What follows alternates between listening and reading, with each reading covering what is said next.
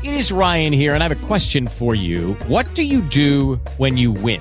Like, are you a fist pumper? A woohooer, a hand clapper, a high fiver. I kind of like the high five, but if you want to hone in on those winning moves, check out Chumba Casino. At ChumbaCasino.com, choose from hundreds of social casino style games for your chance to redeem serious cash prizes. There are new game releases weekly, plus free daily bonuses. So don't wait. Start having the most fun ever at ChumbaCasino.com. No purchase necessary. VGW. Void were prohibited by law. See terms and conditions. 18 plus. With the Lucky Land slots, you can get lucky just about anywhere.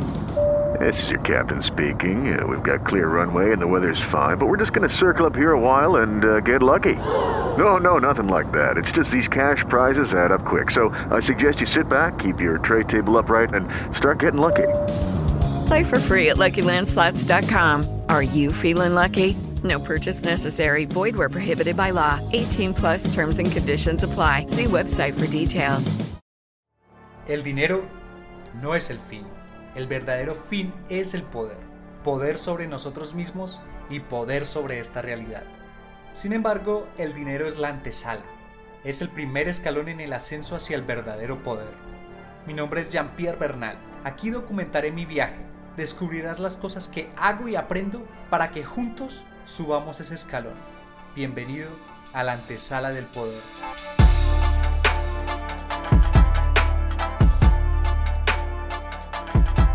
Hey, ¿qué tal? ¿Cómo estás? Te doy la bienvenida al episodio número 118, momento en que grabo esto es el día miércoles 19 de enero del año 2022.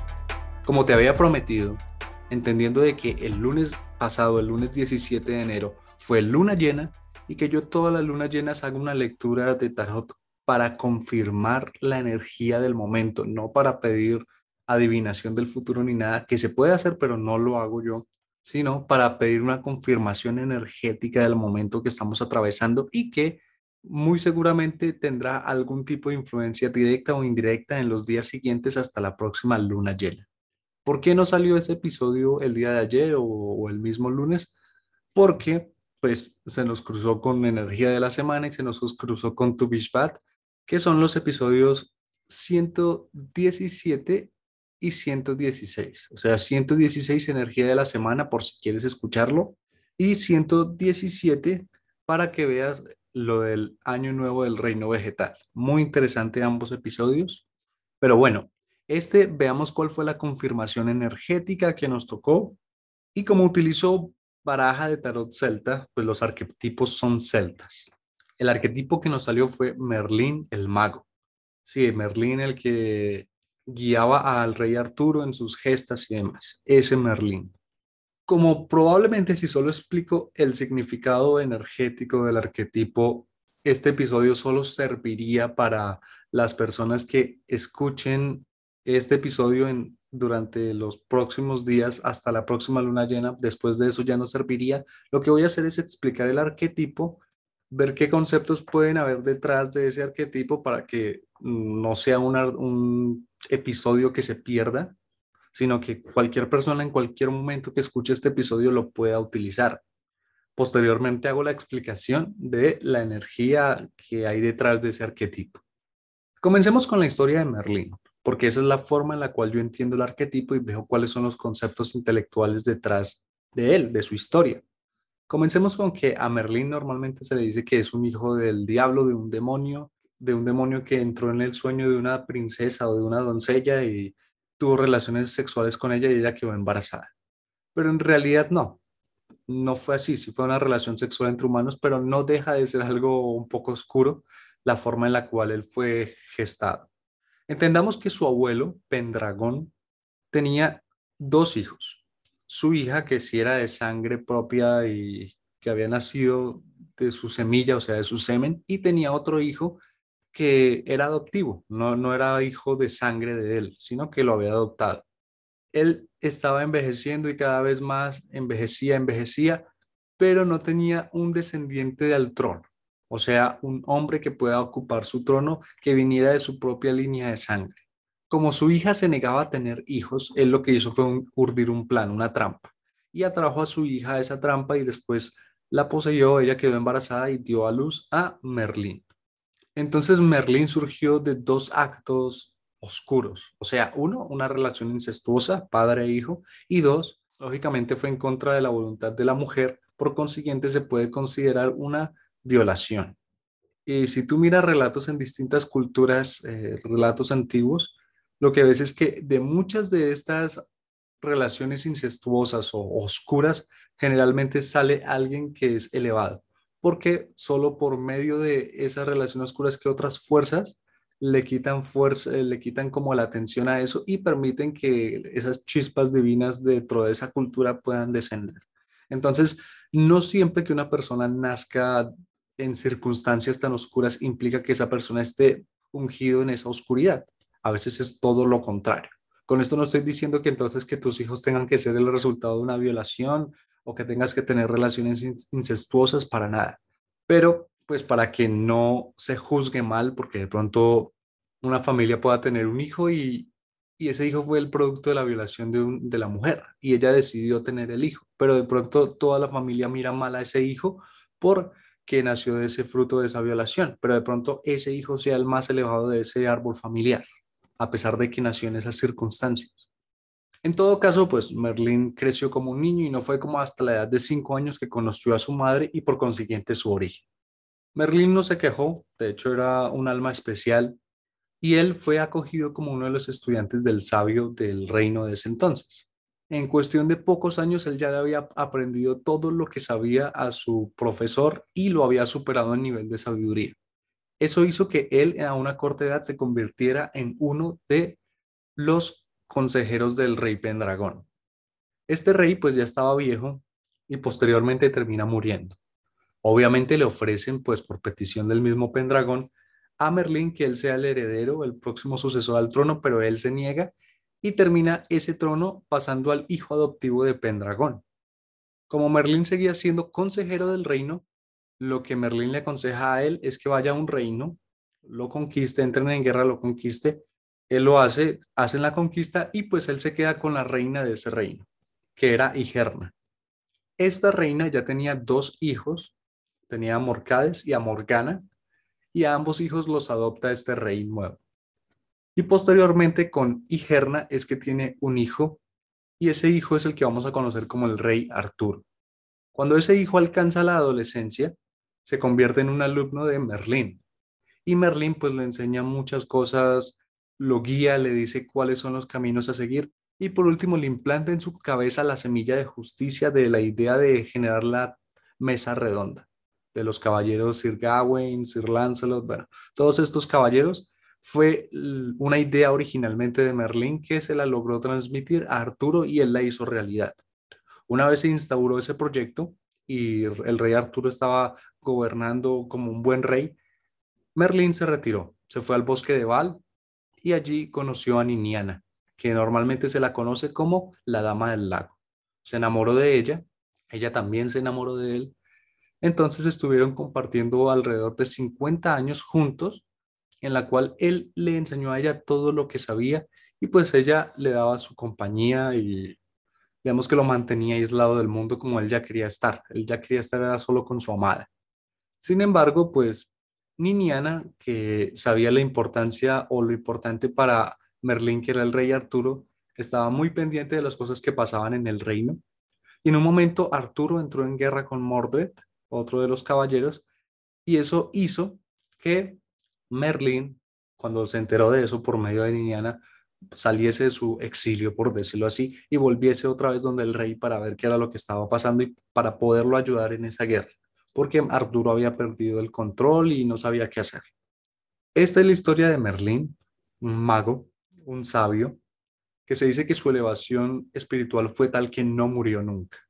Esta historia me encanta que salga y que la pueda contar porque, como ves, la mayoría de los episodios que yo pongo tienen que ver con eh, la Torá, y hablamos siempre pues de los patriarcas y de todas las personas que estuvieron involucradas en la historia de sus patriarcas, pero no hablamos de otras culturas, por ejemplo la celta. Si entendemos que originalmente o el idioma original era hebreo y que en la llegada de la Torre de Babel, cuando los separan en 70 lenguas, o sea, en 70 naciones distintas, solo aquellos que se entendían entre su propia lengua se hicieron en grupos y empezaron a migrar a distintas partes. Entendemos que todos venían de un punto original. Por consiguiente, tenían eh, una enseñanza espiritual original que todos, todos la tenían, pero en el momento que se empezaron a separar y se dispersaron por el mundo, empezaron a cambiar cosas. Pero la enseñanza sigue siendo la misma, solo que al estar separado empiezan a surgir otras circunstancias debido a su entorno, a su ambiente y a otro tipo de, de razones o circunstancias que puedan surgir que empieza a tergiversarse la enseñanza original. Ahí es donde empieza a salir la idolatría, ahí es donde empiezan a salir ciertos ritos, ahí donde se empieza a tergiversar todo y en vez de alabar a, al único Dios, eh, empiezan a alabar entidades oscuras y malignas, en fin. Pero las enseñanzas son las mismas. Entonces la cultura celta provendría de esa dispersión original, por consiguiente tenían el conocimiento espiritual original, pero pues se fue tergiversando. Además de que de pasar de una zona un poco desértica que era la Mesopotamia y llegar a un sitio como Irlanda que, es muy frío y que está lleno de mucha naturaleza en esa época, lógicamente, pues obviamente se iban a cambiar las cosas e iban a surgir otros ritos. Para entenderlo mejor, es como la fiesta, la fiesta que hacían los romanos al dios Helios o los griegos, pues que los romanos la adaptaron de los griegos y esa se hacía o se hace el 25 de diciembre. Los occidentales, en especial Estados Unidos, tomó esa fiesta y la convirtió en Navidad. O sea, Coca-Cola llegó y sacó la figura del Papá Noel y demás. Y en la misma fecha del Dios Helios, pues la transformaron en, Navidad.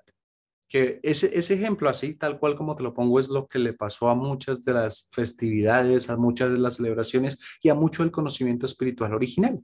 Le cambiaron las entidades o le crearon unas nuevas, pero las fechas y la energía y el concepto principal siguió siendo el mismo, solo que eh, lo vistieron diferente. Y no siempre las vestiduras nuevas hacen que ese conocimiento se mantenga puro, sino que a veces lo impurifican. Pero al ser el concepto original central, las personas también pueden alcanzar cierto grado de elevación espiritual, como Merlín. Merlín alcanzó un grado de elevación espiritual, por eso era tan sabio, porque la sabiduría solo reside en el mundo intelectual y existe sin que nosotros tengamos que intervenir, o sea, ya está.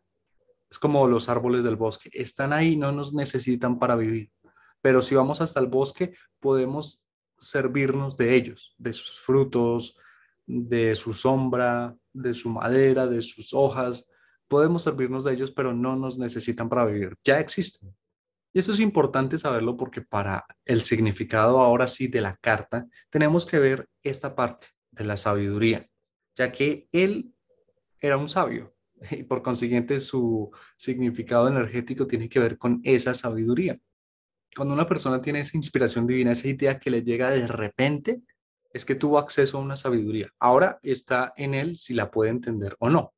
Por ejemplo, una persona le puede llegar la tonada de una melodía de una canción, pero si esa persona no tiene ni idea de música, no puede entender la idea, porque no la podrá materializar, ya que no sabe cuáles son las notas, no sabe cuál es el instrumento, los instrumentos que tocan esa melodía en su, mente, en, su mente, o sea, que no la va a poder materializar. Por ejemplo, Mozart y todos estos maestros eh, de la música clásica, ellos tenían acceso a esa, a esa sabiduría, a esa idea inspiracional divina, y ellos escuchaban la melodía en su cabeza, no las creaban, las escuchaban en su cabeza porque tenían acceso a ella y como si tenían el conocimiento musical para entender esa melodía, lo único que hacían era transcribirlas eh, mientras las escuchaban en su mente.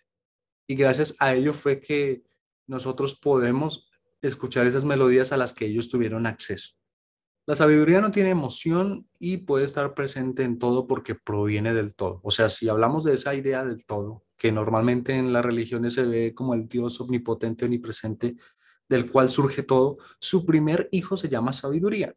Por lo mismo, puede permear en todas las esferas de la vida. O sea, te puse el ejemplo de música, pero puede ser que a Messi un día estando en su casa acostado, ¡pum!, se despierta de golpe y se le ocurre la idea de cómo lanzar un, de, de una forma distinta un tiro libre, que ha venido estando practicando y no metía ese gol y ¡pum!, le llegó la idea de cómo pegarle al balón con, de tal forma de que coja efecto y entre a, la cancha. Puede ser un escritor que esté estancado en su trabajo y ¡pum! De repente le llega la idea para seguir con su novela. Puede ser un influencer que no sabe qué, va a publicar al otro día y ¡pum! Se despierta y ahí está la idea del próximo video. Sí, o sea, puede permear en cualquier área de la vida y esto es lo que nos indica como Merlín era sabio y también era guía, es que hay un guía interior, o sea, nuestro yo supremo, yo superior, que va a estar en contacto con esa sabiduría y nos va a indicar cuál es la dirección a tomar. Y esa sabiduría nos va a llegar por medio de una idea, o sea, como una intuición, un pensamiento repentino, o nos puede llegar por circunstancias, o sea, porque un amigo se nos aparece y tenemos una conversación y ¡pah! preciso en esa conversación nos da la respuesta que buscábamos, o que casualmente, no sé, botamos un libro al piso y se abrió la página y preciso en la página que se abrió está la respuesta de lo que buscamos. Vamos a tener acceso a esa sabiduría infinita. Y de hecho encaja perfecto porque estamos estudiando en las porciones de Zohar, libro de Shemot. Shemot está representado por, por el mundo de emanación, que es la Sefira de Hokmah que representa sabiduría. Por consiguiente, estamos en un periodo muy sabio. Además, estamos en mes de Acuario. Y Acuario es un signo de aire, o sea, es un signo intelectual. Y Acuario, como vimos en la programación, creo que es episodio 101, vas a ver de que lo programamos consagrado. Vamos a tener acceso a ese mundo intelectual para precipitar conocimiento, para precipitar intelectos y a su vez vamos a poder hacer todo lo mundano, lo que normalmente consideramos como mundano, sagrado. O sea que esta confirmación energética es más que precisa, dado todas las circunstancias que hay a nuestro alrededor. Por otro lado, puede indicar que en este momento hayan talentos tuyos potenciales que no se estén usando y se van a abrir nuevas oportunidades para que tú puedas utilizar esos talentos. O puede que sí los estés usando, pero no se estén dando las oportunidades. Este es un periodo en que se van a abrir. Entonces tienes que estar muy pendiente, muy pilo, seguir constante, perseverante, ser diligente para que esas oportunidades que se abren las puedas capitalizar, las puedas aprovechar. Eh, un ejemplo puede ser una persona que escribe todas las noches poesías, pero nadie sabe que escribe poesía y lleva mucho tiempo escribiendo y es muy bueno, pero nadie lo sabe. Y preciso en, en su sitio de estudio se abre una, un concurso para personas que hacen poesía. Él se inscribe y gana ese concurso y el premio, digamos que eran 100 dólares, pues ganó 100 dólares por su poesía o de pronto alguien que lleva publicando en su canal de YouTube streams de videojuegos, nadie lo ve o lo ven muy pocas personas y preciso se le ocurre la idea genial de un nuevo videojuego y ese video se estalla, se vuelve viral. Esta es una época de eso, lleno de muchas oportunidades por medio de ideas que te van a llegar del plano de la sabiduría para que las puedas capitalizar. Entonces tienes que estar muy pendiente de eso también si estamos hablando del plano afectivo, porque como te dije, la sabiduría puede permear en todas las áreas de la vida. Si estás pensando o tienes cosas en el plano afectivo con tu pareja o con alguien que te gusta, este es un periodo muy bueno porque si es con tu pareja, Merlín también representa el amante ideal, pues por la historia que te conté con Niniana, la dama del lago, el tipo la amó y se entregó por completo a ella. Entonces aquí hay energía o parte de amante ideal. Si tienes pareja, pues créeme que eh, la relación con ella va a ser muy buena. Si sabes capitalizar este momento, pueden tener mejores relaciones sexuales, pueden estar más unidos, más conectados, aprender más del otro. En fin, en conclusión podemos decir que cuando aparece Merlín, aparecen los mejores augurios en la vida, en todos los ámbitos. Es una carta poderosa. Me gusta esta carta porque nos permite o nos da libertad de, organizar lo que queremos hacer y de poder utilizar ese conocimiento que nos llega.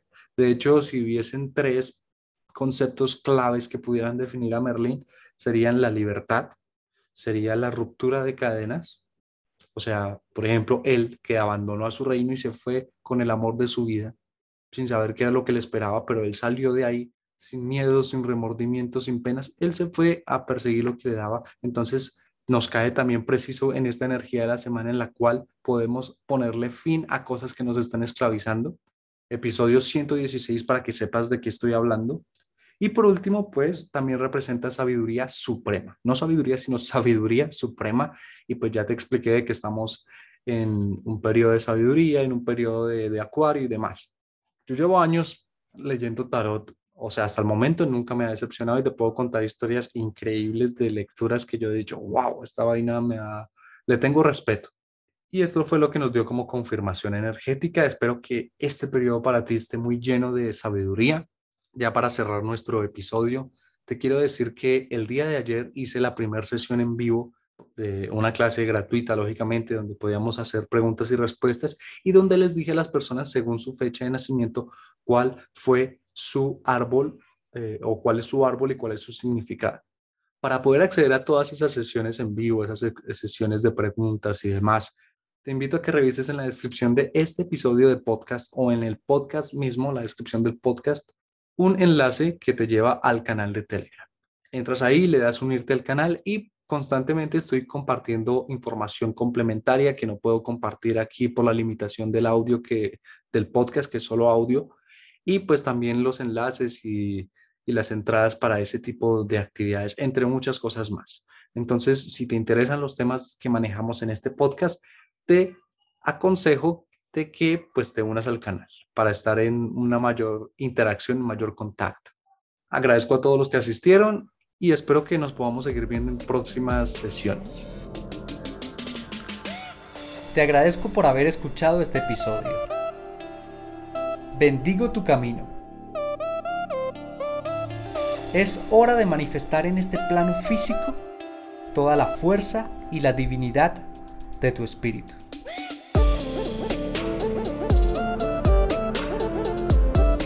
Si deseas conectar conmigo, me puedes buscar en Instagram como arroba 1 jeanpierreb1 arroba 1 j e p de papá i e r r e b de bebé 1 me puedes seguir me puedes escribir al privado preguntas proposiciones u otros hasta la próxima Hola, buenos días, mi pana. Buenos días, bienvenido a Sherwin Williams. ¡Ey! ¿Qué onda, compadre? ¿Qué onda? Ya tengo lista la pintura que ordenaste en el ProPlus app. Con más de 6.000 representantes en nuestras tiendas listos para atenderte en tu idioma y beneficios para contratistas que encontrarás en aliadopro.com. En Sherwin Williams somos el aliado del PRO.